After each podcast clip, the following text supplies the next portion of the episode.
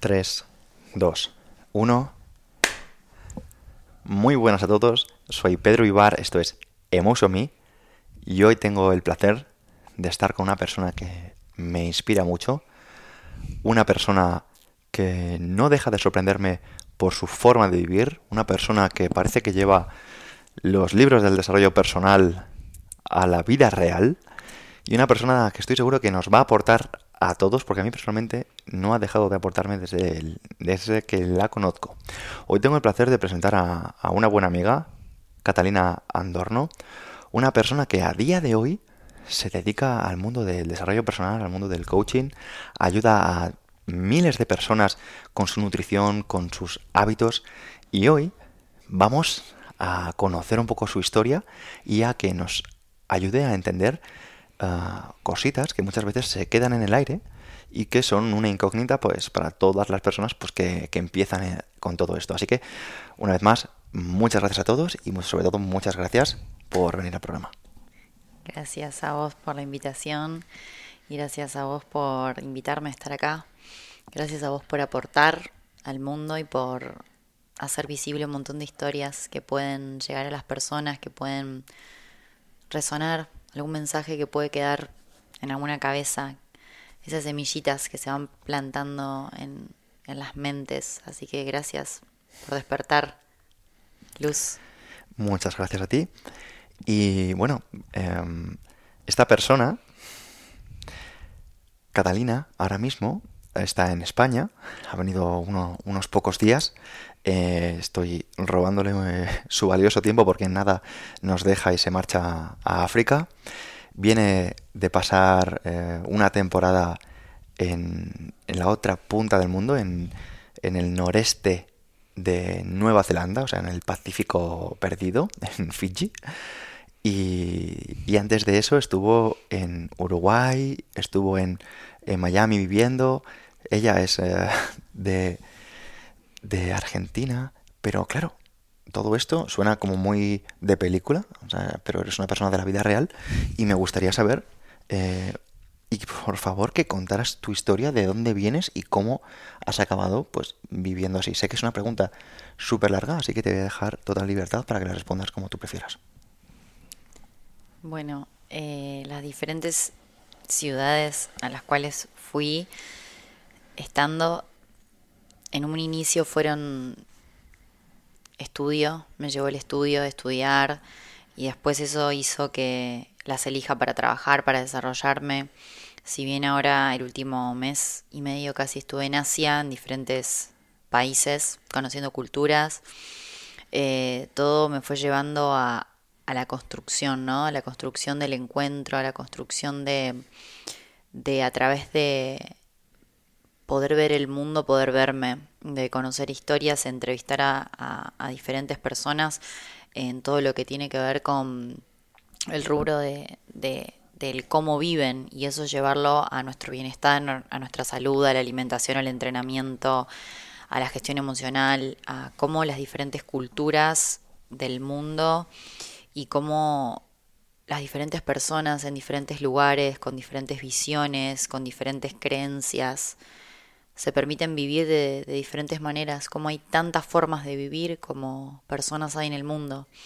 Eso fue lo que me, lo que me hace sentir plenitud en el hecho de, de entender que, hay tanto más por conocer, por aprender y que a través de encontrar diferentes personas, de entrevistar, es que yo me expando, es que expando mi conciencia, es que puedo aprender mucho y que a través de ese aprendizaje puedo compartirlo, puedo compartir experiencias, puedo compartir vivencias, puedo compartir formas de vida de diferentes lugares y eso me apasiona, eh, poder llevar, experimentar todo lo estudiado y llevarlo a la práctica, llevarlo a la realidad y poder vivenciarlo en diferentes, en diferentes entornos, poder permitirme adaptarme a diferentes circunstancias todo el tiempo, a ver cómo, cómo el medio te lleva a aprender y eso me apasiona, me apasiona poder transmitir desde la experiencia. mm, has respondido lo que te apasiona, has respondido eh, lo que te mueve. Sin embargo, pues para muchas personas esto les puede sonar como demasiado eh, sencillo y creo que las cosas no son tan sencillas. Estamos hablando de que eres una mujer, evidentemente eres una mujer empoderada que viajas sola por el mundo y, más tarde me gustaría eh, preguntarte por esto porque creo que puedes impulsar e inspirar a ya no solo a mujeres sino a, hombres a que viajen solos, que nos hables un poco de qué se aprende cuando se viaja solo, ya no a unos niveles de cerca de casa, sino a la otra punta del mundo, o sea, que te pases volando em, ya no 24 horas, sino 48 horas de avión en avión. Y, y sobre todo, pues, ah, evidentemente, tú no te has levantado una mañana diciendo voy a vivir experimentando con esta cultura, voy a vivir experimentando para aprender de esta cultura y de esta gente. Quiero que nos hables un poco de tu inicio. Si esto, ¿cuándo comenzaste a darte cuenta de que tú no querías vivir como una persona eh, normal? Cuando mm, yo, cuando terminé el colegio, estudié diseño, entre las cosas que estudié, diseño interiores, marketing, y comienzo después de un, primer inicio trabajando con, en relación de dependencia con un arquitecto, es que ahí en esos meses me empiezo a sentir que quería hacer algo propio, por mi propia cuenta. Me sentía encerrada en un lugar donde tenía muchas ideas, las cuales no podía desarrollar y fue ahí donde en un proceso de meses primero arranco mi propio negocio de diseño, el cual todavía continúa eh, desde otro lado, transformándose, pero continúa, pero en ese inicio fue donde yo empiezo a trabajar a, hacer muebles a medida, eh, en un proceso de tiempo, de enfrentarme con realidades, esto de estoy trabajando para alguien, entonces, ¿y cómo voy a trabajar sola? ¿Y cómo, cómo lo hago? ¿Y me resultará? ¿No me resultará? ¿Podré vivir de esto? Y todo lo que eso conlleva. Y me animo, me arriesgo. En ese inicio entrevisto a, a diferentes personas para que trabajen, para ver quién podía trabajar conmigo, carpinteros. Y bueno, fue así como creo una pequeña empresa que después se convierte en gran, que cumple y supera mis expectativas, donde yo me donde yo puedo crear, donde yo creo muebles para personas, donde mm, las personas tienen satisfacción de ver su casa transformarse, donde me genera mucha mucha gratitud aportar algo a los distintos hogares.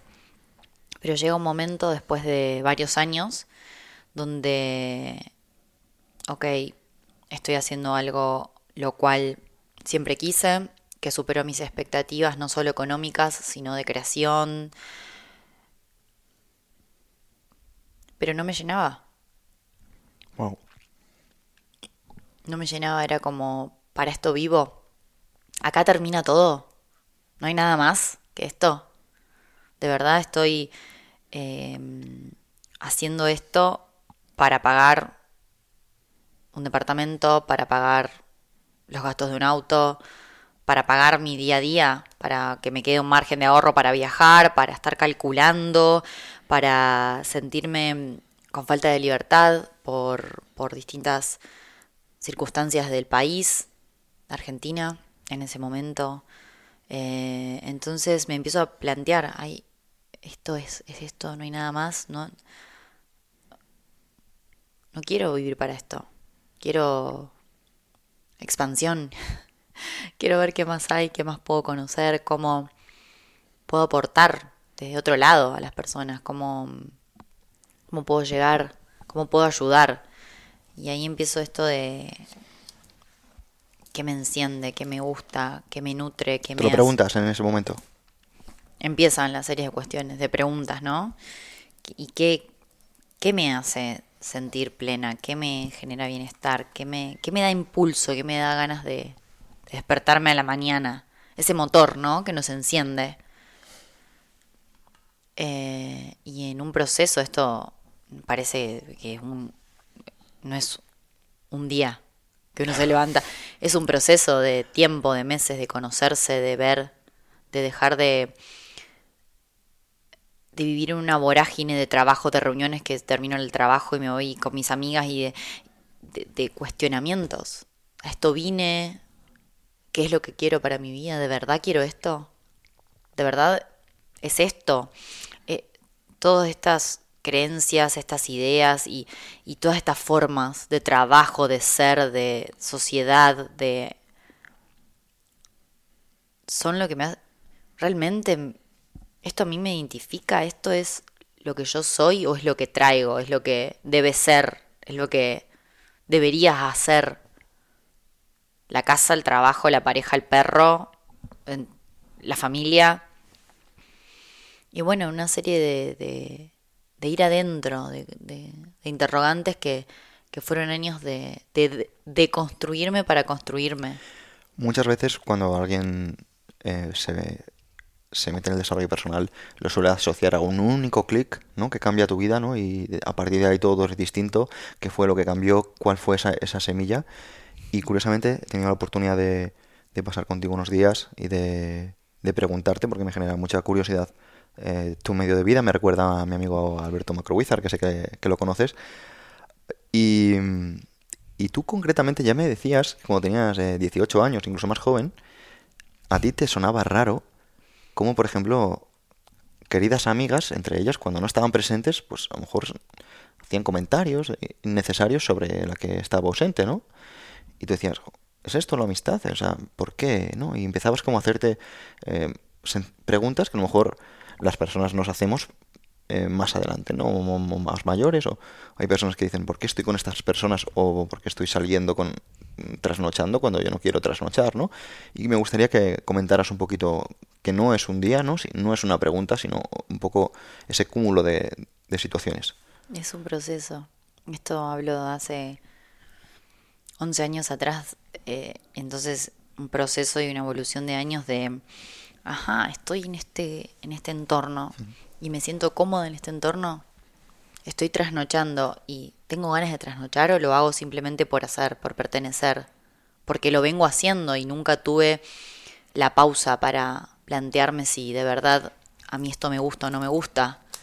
Em, tomo los fines de semana, a mí esto me hace bien o no me hace bien. Estoy en un grupo donde si alguien no está, se habla de esa persona. ¿Es, ¿Es esto el amor? ¿Es esto una relación? ¿Es esto la amistad real? ¿O hay algo más? Estoy vinculándome con personas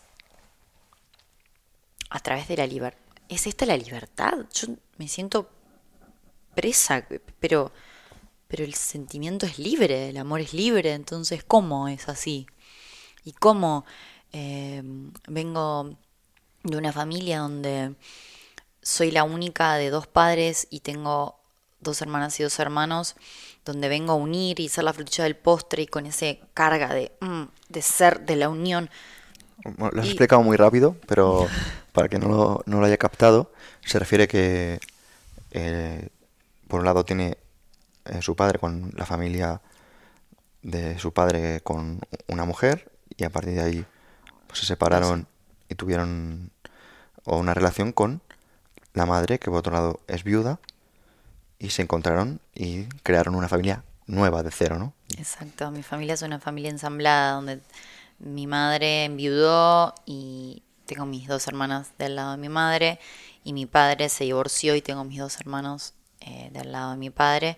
Yo, ellos se unen y se conocen y, y viven todos juntos. Yo nazco ya en una familia ensamblada donde mis hermanos son todos mis hermanos, donde todos ellos vivían juntos.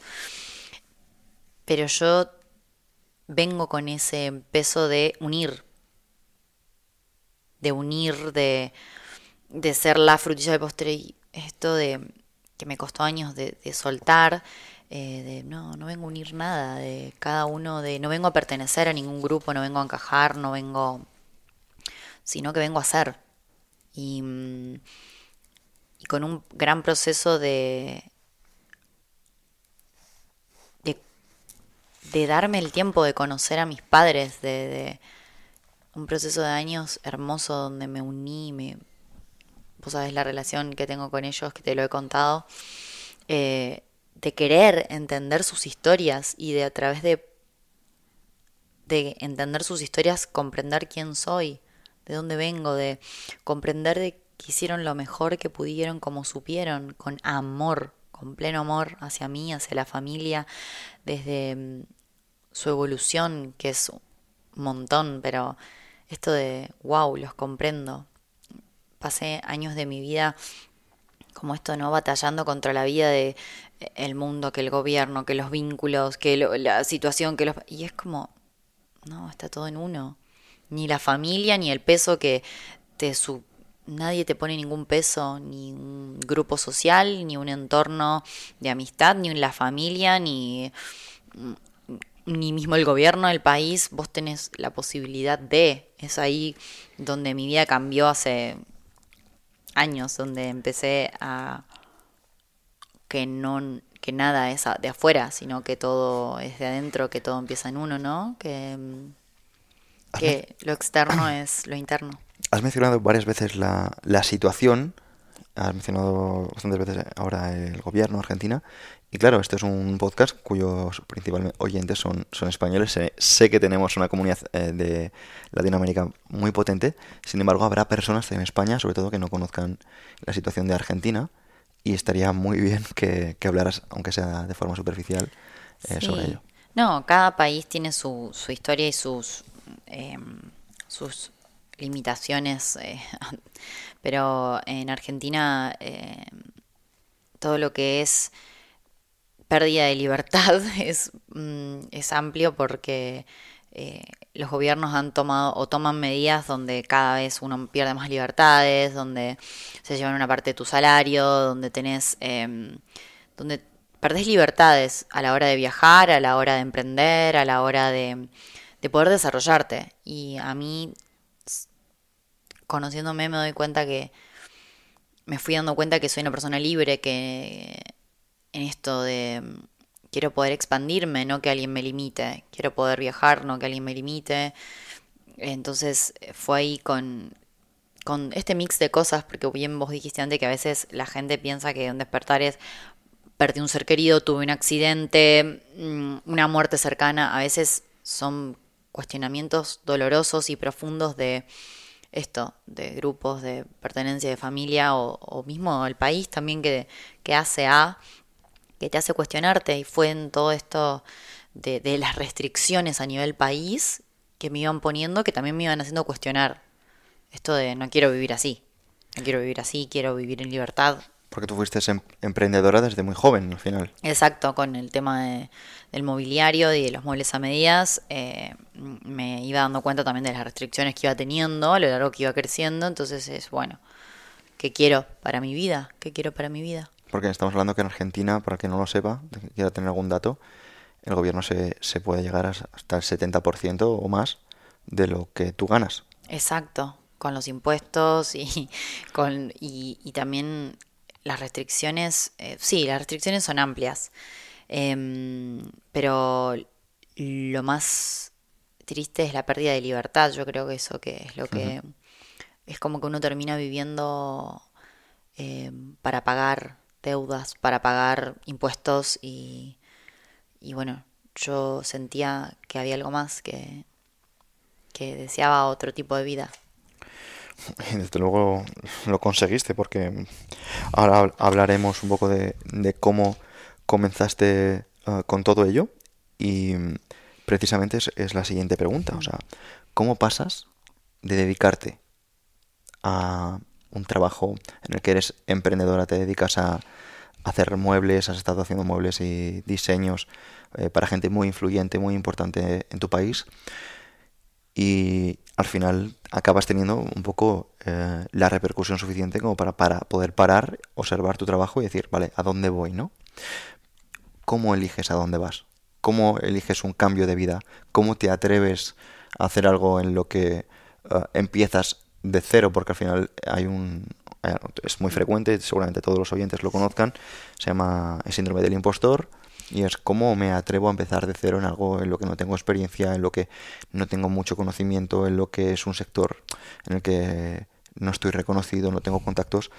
Y, y sé, y me consta, y yo sé que a ti también, que hay muchas personas que están en esa posición, que están en esa dicotomía, que están en esa disyuntiva, que ellos mismos se, se plantan ante este tipo de circunstancias y no saben cómo seguir y precisamente uno de los motivos por los que te he traído este episodio es para que nos cuentes ese, ese momento en tu vida. Con la vulnerabilidad del cambio, de decir, puedo arrancar lo que sea. Em, con toda esta serie de cuestionamientos e interrogantes sentía que había algo más y que quería empezar a entender los por qué, los para qué, ¿no? De mi desarrollo, de mi, de mi cuerpo físico, mental y emocional, qué me estaba pasando. Ahí es donde empiezo, más allá de haber estudiado marketing y diseño de interiores, empiezo una búsqueda personal. Esto empieza como algo personal, donde empiezo a estudiar PNL, coaching ontológico, esas fueron las primeras. Y eso me empezó a apasionar, me empezó a apasionar, era wow, mira lo que estoy conociendo de ¿Qué te aportaron esas, esas ramas? Conocerme, conocerme, empezar a conocer cómo la emoción se. cómo la emoción es realmente mm, clave para nuestra vida, cómo la emoción es. pasa a ser pensamiento y cómo nuestros pensamientos son nuestras acciones después. Em, realmente la conciencia crea la materia, eso quiere decir que cada acción que tomamos primero fue un pensamiento, ahora lo puedo decir así, pero fue mm, un proceso de ir conociéndome, de decir, wow, mira lo que estoy conociendo, cómo gestionarme a mí misma emocionalmente cambia mi vida, cómo empezar a ver las cosas de otra forma cambia mi vida, cómo una creencia hace que mi vida sea una o sea otra, como el Titanic para una persona es el barco del amor para otra, entonces es ahí donde empiezo a estudiar diferentes áreas y ramas del bienestar, de la salud. Eso fue el inicio, pero después yo sigo estudiando meditación. Eh, después me voy a Estados Unidos a estudiar en IIN Health Coach, eh, que ahí integra todas las áreas, cuerpo físico, mental y emocional. Desde ahí empiezo a estudiar nutrición en el deporte, empiezo a estudiar dietas específicas, cómo la alimentación repercute en nuestras emociones, en nuestro cuerpo, neurociencia.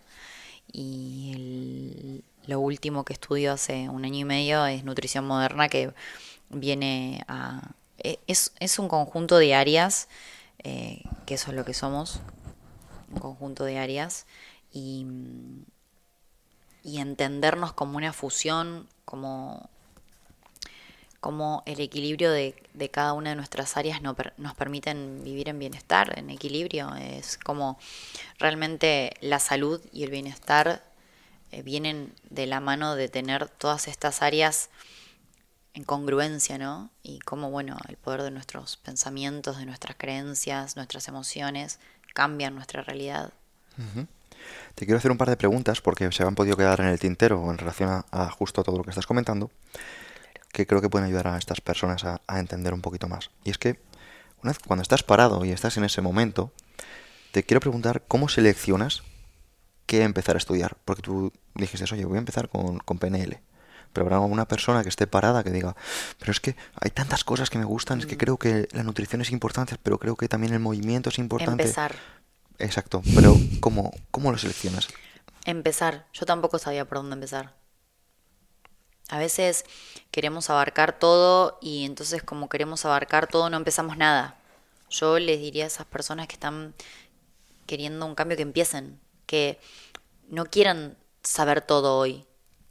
Yo hace poco eh, tenía una consultante que me decía, y no, lo que pasa es que si no hago todo, yo le dije, empezá el primer paso. El primer paso, ese primer paso que vos des te va a llevar a todo lo demás. Pero si vos no das ese primer paso, no va a haber todo lo demás. Entonces empiecen por lo que les resuene. Eso no es donde van a terminar, eso es donde están empezando. Empezar. Después todo el camino se va a ir abriendo porque vos vas justamente en la prueba y error, no me gusta llamarlo error y aprendizaje, es donde vas a ir viendo, pero tenés que probar, porque si no probás no vas a saber. Pero en ese primer paso está tu, tu despertar, tu expansión, en dar el primer paso es lo que te va a ir llevando. Marco Aurelio decía, comenzar es la mitad del trabajo, comienza de nuevo y habrás terminado. Totalmente, Nada de, más totalmente de acuerdo. Has mencionado varias veces creencias limitantes. Has mencionado varias, varias veces eh, el poder de nuestras creencias. Y es que hace relativamente poco tuve la oportunidad de volver a estar con el doctor Mario Alonso Puig. Y cuando le estuve comentando ciertas cosas, me dijo, pero Pedro, lo más importante, así no como se pone él tan formal, es el creer que algo se puede. Si no crees que algo es posible, no tiene sentido a dónde vas a encaminar, ¿no? Entonces, a mí esto me ha, me ha venido a la cabeza y evidentemente creo que la primera eh, que debemos tener en cuenta es el creer que podemos hacerlo. Sin embargo, yo estoy seguro de que en tu camino, tanto como de manera profesional, sobre todo como manera eh, personal en ti misma, te habrás encontrado con creencias limitantes y me gustaría preguntarte por, por ellas, cuáles crees que son las más limitantes, cuáles crees que son las más frecuentes y sobre todo cómo se pueden cambiar. Mira, respecto a lo que comentabas recién, me gustaría empezar diciendo que no podemos pedirle a un ciego que comprenda la luz. No puede comprenderla. Entonces, eso es lo que son las creencias para nosotros. Vos no vas a poder manifestar una realidad en la cual no creas. Es imposible. Así como cuando estamos teniendo una conversación con alguien y no, pero no puedes ver esto y esa persona no puede verlo y no vas a poder hacer lo que ve algo que no puede ver, vos mismo no vas a poder crear algo en lo que no creas. Entonces, generalmente me encuentro con personas que lo más frecuente es el miedo, ¿no? Esto, la ansiedad, el miedo, el que va a pasar y mm, son las creencias que más limitan, porque las personas generalmente no hacen por miedo. Lo que pasa es que si uno está en la mente y no en el cuerpo, y uno está en el juicio y no en, el, y no en la acción, no hay cambio. El cambio viene con la acción, el cambio no es palabra, no es mente, no es juicio, el cambio es cuerpo, es presencia, es hacer siempre. Entonces, el miedo, la ansiedad, el exceso de futuro, paralizan. La mayoría de las personas no hacen por miedo, por estar todo el tiempo en sus pensamientos, en su cabeza, cuando se dan cuenta que no hay nada que temer porque en realidad la responsabilidad está en cada uno, es que dejan de temer, porque cuando uno se hace responsable y entiende que todo empieza y termina en uno y que todo depende de uno, de cómo ve uno la vida, de que no hay crisis, sino que hay oportunidades, de que no hay dolor, sino que hay aprendizaje, es que uno puede transformar su realidad y es que uno deja de temer, porque cuando te das cuenta que sos el director de tu destino, que sos el creador de tu realidad, es que dejas de ver afuera y empezás a ver adentro. Es que, ok, me está pasando esto. Bueno, ¿Cómo le veo el lado positivo? ¿Cómo veo el medio vaso lleno? ¿Qué me está trayendo esto para aprender? De estoy frente a esta persona, ¿qué me está haciendo aprender esta persona? Empatizo con este momento, con este lugar, aprendo de esto. Es así como uno empieza a manifestar desde la abundancia, porque es así como uno comprende que todo nos viene a enseñar y que todos son maestros, que todos nos vienen a enseñar. Entonces dejamos de vibrar en la carencia, en la insuficiencia y en esto me pasa a mí, la vida contra mí, y te das cuenta que la vida pasa para vos. Y es ahí donde justamente nuestras creencias forman, nos damos cuenta que, porque siempre de forma consciente o inconsciente están formando nuestra realidad, pero es cuando empezamos a manifestar y a vibrar en, en gratitud, en gratitud hacia la vida, en gratitud hacia este momento presente que me trae aprendizaje. Todas las circunstancias nos traen aprendizaje, entonces con esta mirada es que podemos expandirnos, es que podemos atravesar la adversidad que estemos atravesando, viendo la luz que hay en eso, que vos estás viendo solo la sombra. Le veo la luz, le veo el aprendizaje, veo cómo crezco, veo cómo me transformo a través de esto. Hay muchas personas que a día de hoy son están capacitadas, son personas capaces, son personas dispuestas, diligentes, sin embargo, están paralizadas, están paralizadas por sus propios pensamientos. Cuando una persona está paralizada por su propio pensamiento, cuando está en la procrastinación, cuando esa persona eh, no consigue hacer otra cosa más que señalar al entorno o al Estado, perdón, al, estado, al gobierno, em, a su familia, a sus circunstancias, ¿cómo consigue esa persona, que es una persona capaz, creer que esa persona es capaz y que puede hacerlo? Esa persona lo primero que necesita es salir de ese rol de víctima. Porque en el rol de víctima, en el rol de la vida pasa contra mí, no hay posibilidad de cambio. Cuando una persona está en un rol de víctima, cuando una persona está en la carencia, en la insuficiencia, es imposible que algo se transforme. Simplemente por el hecho de que está dejando toda su responsabilidad fuera.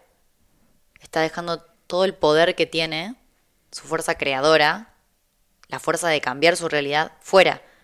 Si deja eso fuera, es imposible que cambie. Entonces esa persona desde el rol de víctima se está limitando, está impidiendo su cambio está imposibilitando cambiar su realidad.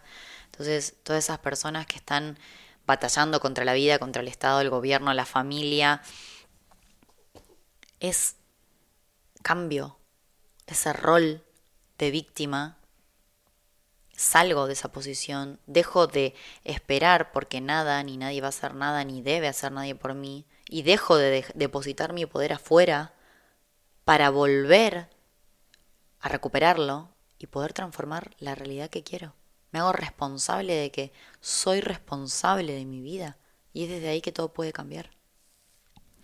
Un, apunte que me gustaría añadir a lo que estás diciendo es que mm, a veces no somos, no somos conscientes de, de cómo nos está afectando cosas, porque son patrones que repetimos y lo hacemos tantas veces y están tan normalizados que desconocemos cómo afectan. A veces em, yo me encuentro, observo que las personas repiten un lenguaje y un autodiálogo negativo. Un lenguaje en el que ellos están eh, hablándose a sí mismos como incapaces, hablan también de desde la escasez, desde el, desde el no puedo, lo hablan desde el, desde la limitación, desde la falta de tiempo. Y algo que yo he aprendido a través de, evidentemente, tener la oportunidad de sentarme con personas que me, que me, que me enseñan o, de leer o de vivir ciertas experiencias. Y sobre todo de experimentar que no sirve para nada quejarte ni, ni utilizar el lenguaje negativo, más allá de para, para lastrar temas, es que mm, sencillamente cambiando la perspectiva desde donde miras, te das cuenta de que lo que alguien veía como un imposible, otros lo veían como un reto. Lo que alguien veía como una dificultad, otros lo veían como una motivación. Y a mí me gusta mucho que las personas sean coherentes y congruentes con sus mensajes. Y algo que me gusta de, de tu persona y he podido comprobar es que tú exprimes la vida. O sea, está muy bien que venga alguien, ¿vale? Así como tú, pues una chica muy bonita, con ojos claritos, que viaja un montón y te dé lecciones de vida y de lo que debes comer y cómo debes hablarte y todo eso está muy bien. Pero em, si algo podemos aprender de esta persona que tenemos delante, y te lo digo porque al final es muy fácil juzgar yo soy una persona que tiendo a hacer juicios y hace poco en el, en el podcast que grabé con mi amigo Miguel Camarena, pues comentaba como a mí Miguel me parecía demasiado flower power hasta que le puse un entreno bastante que no pasaría muchas personas y, el hombre lo pasó y lo pasó sin quejarse, lo pasó sin, sin miramientos. Pues esta, esta persona, ya hemos comentado antes de que viaja sola de aquí para allá de que se busca la vida y demás, pero es que además empieza el día muy temprano. Es la primera en, en levantarse, no voy a decir la última en acostarse porque le gusta irse temprano a, dormir, pero mm, es una persona muy disciplinada. ¿Cómo consigue una persona volverse disciplinada? Porque el autodiálogo está muy bien, pero la disciplina y la consistencia está mejor. ¿Cómo consigue una persona ser disciplinado? Cuando encontrás tus tesoros y te sentís tan en armonía con ellos que, que los querés preservar. Cuando mm, entendés que hábitos, costumbres, ahora podemos nombrarlos y te empoderan y te hacen sentir en conexión, en armonía, te hacen darte amor, te hacen elegirte, te hacen priorizarte y que todo eso no te lo va a dar nadie más que vos mismo, es que esa disciplina forma parte de tu vida. Y es que todos esos hábitos, actividades, costumbres, como yo que me levanto a las 5 de la mañana a meditar, a tener mi momento, para después arrancar el día de trabajo enfocada. Eso se convierte en tus valores. Y es desde ahí donde uno lo hace ya porque es parte de uno. Es como todos los días. Vas a trabajar porque tu jefe te espera a las 8 de la mañana. Te consideras una persona responsable y vas todos los días porque la responsabilidad es uno de tus valores. ¿Ok? Cuando hay hábitos que te empoderan y que forman parte tuya, el cuidado, el bienestar, el, el querer sentirte en eje, en equilibrio, en armonía, es que todos esos hábitos y todas esas actividades y todo eso donde dispones tu tiempo y tu energía pasan a ser parte tuya. Y es desde ahí donde mm, se construye una disciplina que, que no es desde el peso, sino que es desde la plena elección hacia, hacia uno, ¿no? Hacia el amor que uno se tiene. Entendiendo que el amor empieza en uno, para darse a un otro, para darse al mundo. Así es, eh, como has dicho, la, disciplina es un tipo de, amor propio. Y has dado como mucha importancia a cuidar el cuerpo. Y te quería preguntar, ¿por qué es tan importante cuidar el cuerpo y cómo cuidas tú el cuerpo? El cuerpo es eh, la primera manifestación de amor porque el cuerpo es nuestro templo.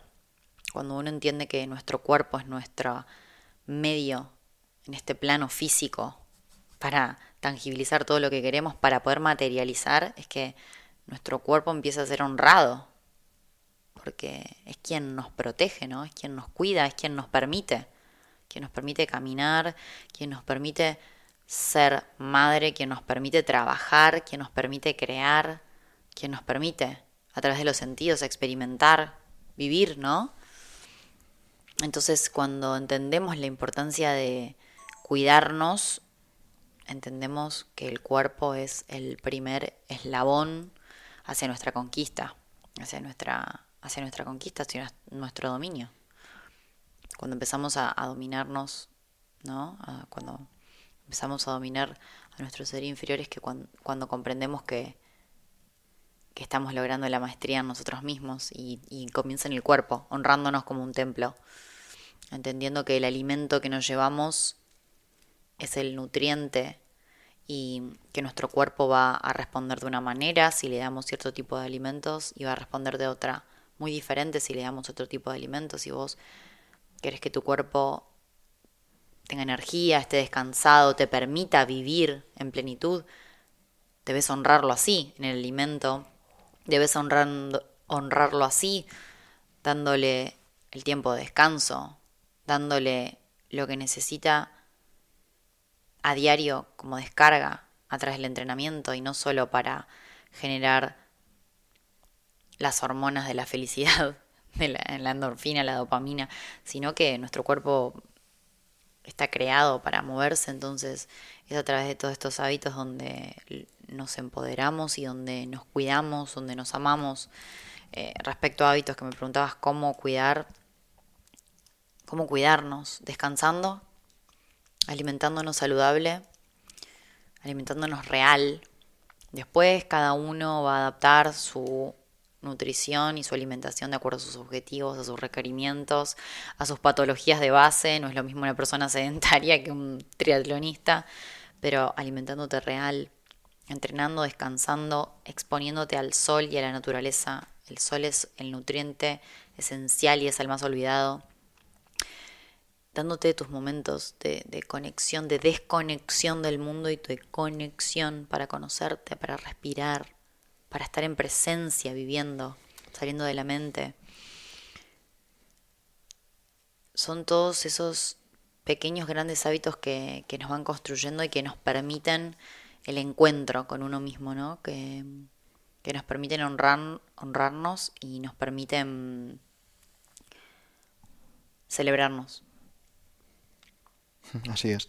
Algo que me gustaría destacar de tu lenguaje, en lo que has estado comunicando, es que no te has referido en ningún momento a algo fitness, no te has referido en ningún momento a lucir bien, cosas que en el personal considero que son importantes. Sin embargo, le estabas hablando, estabas hablando un poco en el entrenamiento y la nutrición más relacionados con el bienestar, el bienestar físico y mental. Y creo que es muy necesario este, este punto, porque normalmente el, el punto del entrenamiento, de la nutrición, se enfocan eh, únicamente en el, en, el, mundo del fitness y tú pues te lo estás llevando a algo más cotidiano, más eh, del día a día, más de, sentirte bien. Eh, te estás llevando también a la nutrición a algo que va más allá de abrir el frigorífico y tomarte una ensalada, sino a, tomar el sol y, recibir esa, esa luz, ¿no? Que basta con ver bronceado, ¿no? Que, que persigues el sol todo el año. Y sí.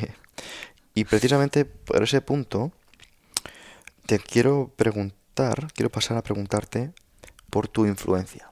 Em, he observado que, has conseguido algo que es muy difícil, que persiguen muchos de los oyentes del programa, que es, por ejemplo, influir en sus padres.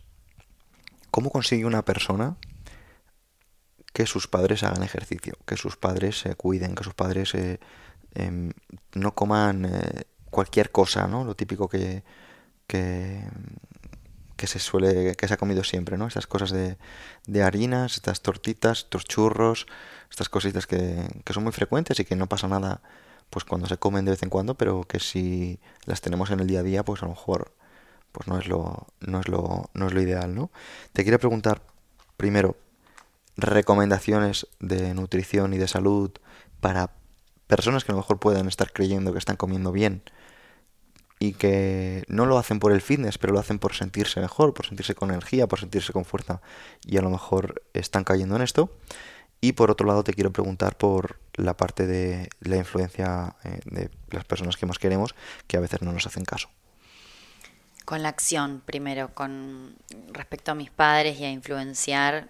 Influenciar, no sé si es la palabra, porque no es que siempre digo, no me creas, comprobalo, experimenta. Es así como yo conseguí todo lo que quise, pero con la acción yo fui transformando mi vida y le fui mostrando a mis padres cómo pequeñas grandes acciones transforman tu realidad a través de la alimentación, del entrenamiento, del sentirse fuerte, de que eso va construyendo tu, tu autoestima, de que, eh, por ejemplo, a través del entrenamiento, cómo ellos empezaron a, a ver y yo empecé con ellos a generar algo muy lindo que tenía que ver que más allá del entrenamiento, de la rutina, de cómo, que podían hacer cosas nuevas, que podían a su edad probar cosas nuevas que nunca habían probado, que podían retarse a hacer hoy 10 y mañana 12 y eso les generaba placer, disfrute, goce, a, retarse y a probarse que pueden. Em, y es así como creo que uno puede influenciar, si se así puede decir, a alguien que uno ama, eh, manifestando que siempre mi premisa hacia ellos es que se merecen estar bien, que se merecen la plenitud, que se merecen el disfrute de, de disfrutarse a nivel físico, porque eso es lo primero para materializar todo lo que quieran, cualquier manifestación llega desde la plenitud, no puedes desear algo si primero no te lo das vos. Entonces, esto de sos merecedor de todo, lo más increíble de este universo, amate, cuidate, respetate, probate que podés construir esa confianza que nace en vos, desarrollala todos los días, probándote, probándote que podés con actividades nuevas, con pesos nuevos, lo llevamos por distintas ramas, pero eh, yo creo que uno así puede ayudar a las personas que tienen cerca. Y, ¿Qué mm, ocurre cuando te dicen que no tienen tiempo? Les digo que te están mintiendo, porque yo creo que considero que todas las personas que dicen que no tienen tiempo es que no saben aprovechar el tiempo. Todos tenemos el mismo tiempo y todos tenemos, estamos hechos de la misma materia, del mismo material. Yo creo que la maestría, la transformación, el cambio, la expansión de conciencia, como cada uno lo quiera llamar, viene cuando uno sabe aprovechar ese tiempo, cuando uno sabe cómo aprovechar el material que tiene disponible, cuando uno entiende que eso que se está diciendo no tengo tiempo es una excusa y que cada excusa es una mentira que uno se creó para justificar su comportamiento, su accionar. Cuando vos decís no tengo tiempo, no puedo por esto, no es que me falta tal cosa, no te falta nada. Te faltan ganas porque en realidad cada justificación que vos estás creando es solamente una idea de tu mente y es una justificación para apañar tu comportamiento y tu accionar, tus conductas. Mira, hace poco estuvimos en, Sierra Nevada y vimos a la, no sé si eran siete y media de la mañana, que estaban en el gimnasio un padre, con, con, su bebé. El bebé tendría ocho meses, ¿no? no tendría, no tendría mucho más. Y estaba el padre en la bici dándole, dándole caña y, y el bebé al lado, ¿no? Y, estaría de vacaciones y estaría de cosas, pero al final eh, me acuerdo que le preguntaste y luego me, dijiste, pues me ha dicho que tiene además en casa una, una, cinta. para poder correr mientras que el niño está con él. Y que es como lo hace. Y que también tiene una bici que me ha dicho que es aún mejor que la que tienen aquí en, apañada en, en, en el hotel, ¿no? Y justo, ¿no? Sencillamente a mí me gusta compartir cosas aterrizables, cosas que, que las personas se pueden llevar, porque al final, pues yo entiendo que verte a ti, ¿no? En plan, una persona, pues que desde fuera se le ve que todo es fantástico y que vive en un mundo mágico y feliz, em, pues pues es, es, incómodo, ¿no? Porque en plan, ¿qué me va a contar a mí esta señorita? Pero ejemplos al final puedes encontrar si los buscas y, y medios para hacer las cosas también las vas a encontrar si las buscas. Puedes quedarte en, en lo que tú quieras y, y al final te quiero preguntar eh, por la cita, ¿no? La de no vemos el mundo como es, lo vemos como somos. Pero antes de ello me gustaría que terminaras de comentar la, la parte de la nutrición y los consejos para las personas que, quieran mejorar su salud. Base para la alimentación, base, alimentación real. Después... ¿Qué significa eso?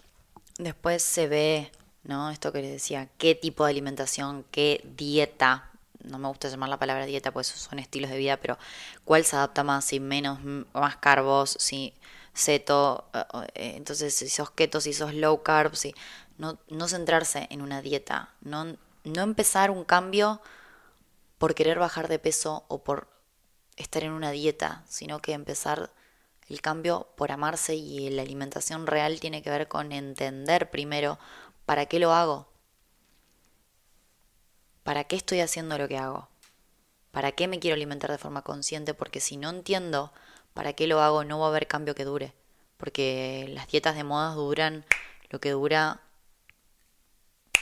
esto. Entonces entiendo el para qué y una vez que me hago consciente de para qué, me centro en alimentarme de forma real. Un alimento real es un alimento de un ingrediente. Es un alimento que nos da la naturaleza en el entorno en el cual vivimos, es decir, en el lugar donde vivís y en la estación donde vivís. No es lo mismo importar un kiwi de Alaska que comer un kiwi que nace en tu estación, en tu medio donde vos estás. Entonces la alimentación real es la alimentación, el alimento de un ingrediente. Un huevo es igual a un huevo, una palta es igual a una palta, la cual no tiene procesos, la cual no pasa por una planta industrial. Entonces, esa es la alimentación real, la base la base. Después se ve qué tipo, cómo y se ve, se adapta al, al individuo y a todo lo que tiene que ver con objetivos, patologías, requerimientos. Pero la base es alimentarse de forma real y dejar al cuerpo que descanse de comida, es decir, empezar a ayunar. Pero no es primero me centro en cuántas horas ayuno, no es me alimento de forma real, es decir, vuelvo a la comida real y después el ayuno sale solo, porque cuando uno se alimenta con densidad nutricional, con cuando hace platos eficientes, completos, con densidad nutricional, con todos los macronutrientes, después el ayuno sale solo.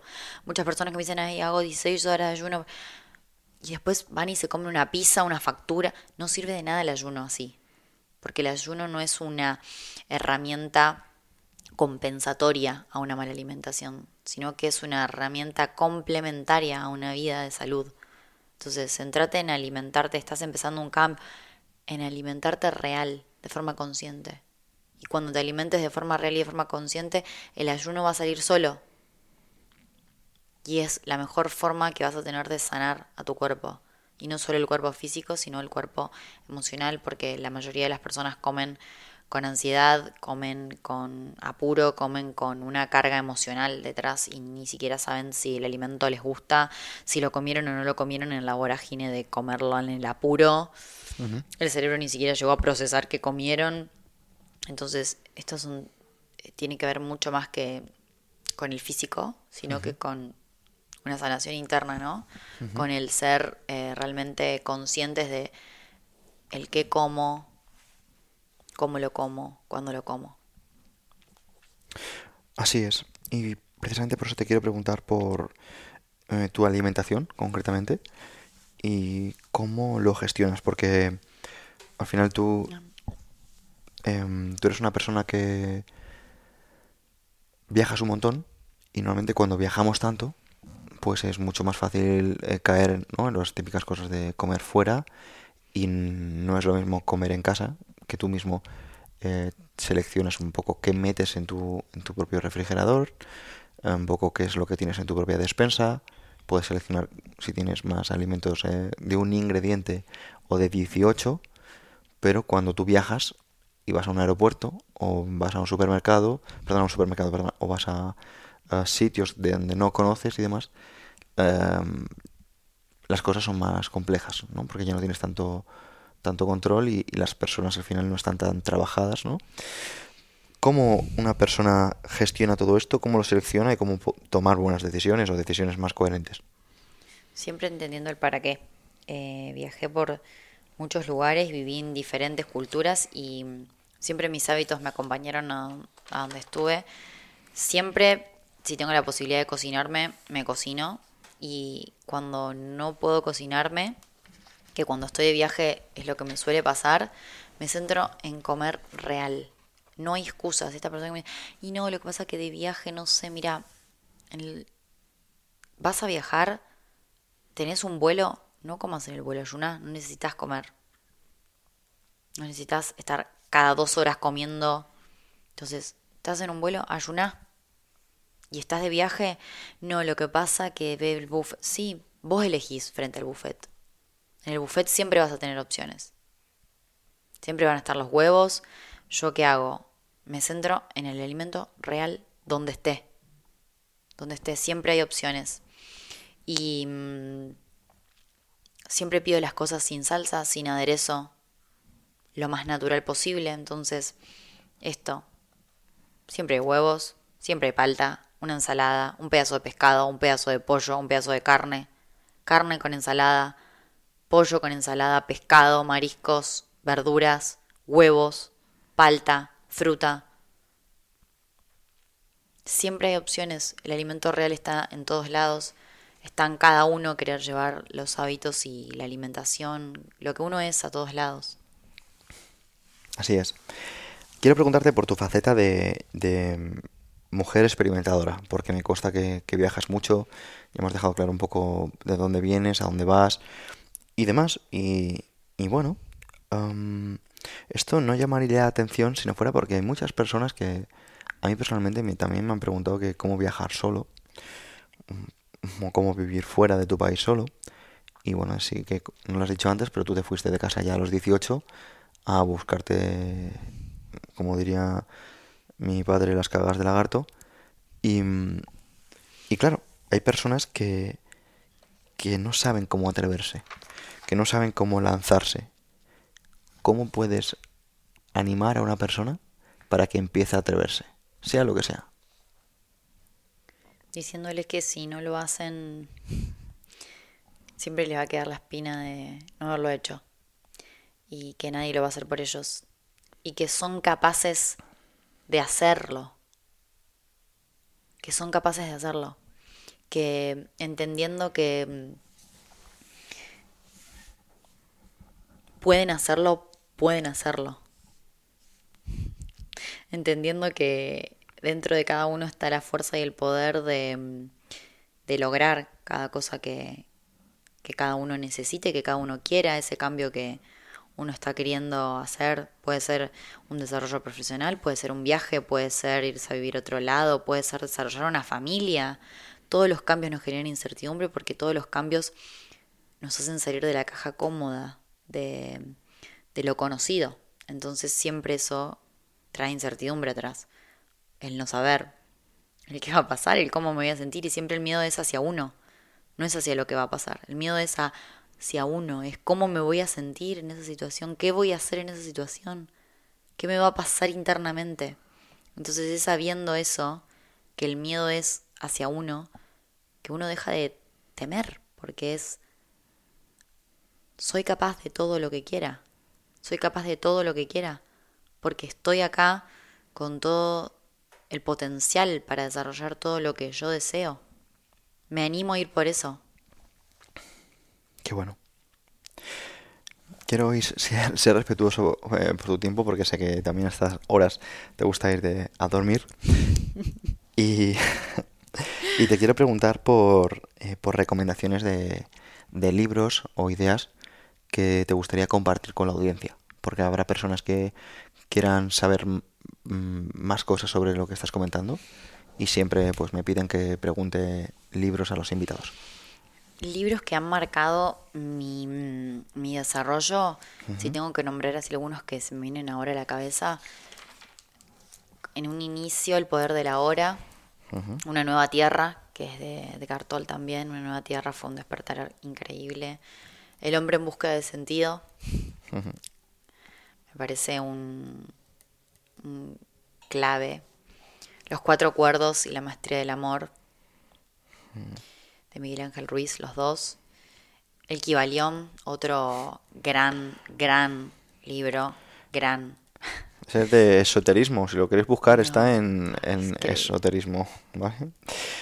Podría seguir, pero son los, los que me han marcado que se me vengan ahora a la cabeza, que, que, es, que creo que a cada persona les, les van a llegar y les van a tocar en la fibra que necesitan tocar.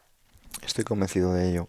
Siempre acordémonos que los libros, la información y todo lo que uno estudia, los 20 mil millones de títulos, los 20 mil millones de libros, son semillas, ¿no? En, en, nuestra mente. Toda la información, todo el conocimiento son semillas de la sabiduría. Se expande la sabiduría en la acción. Entonces, planta todas esas semillas, todas, todas, y regalas. Y regalas a través de la acción. Total. Habrá personas que quieran saber más eh, a nivel de nutrición y dónde pueden aprender, dónde pueden formarse y también querrán saber eh, tus recomendaciones porque sé que te siguen por redes sociales y, les, les interesan mucho tus consejos de nutrición. ¿Qué les recomendarías a estas personas?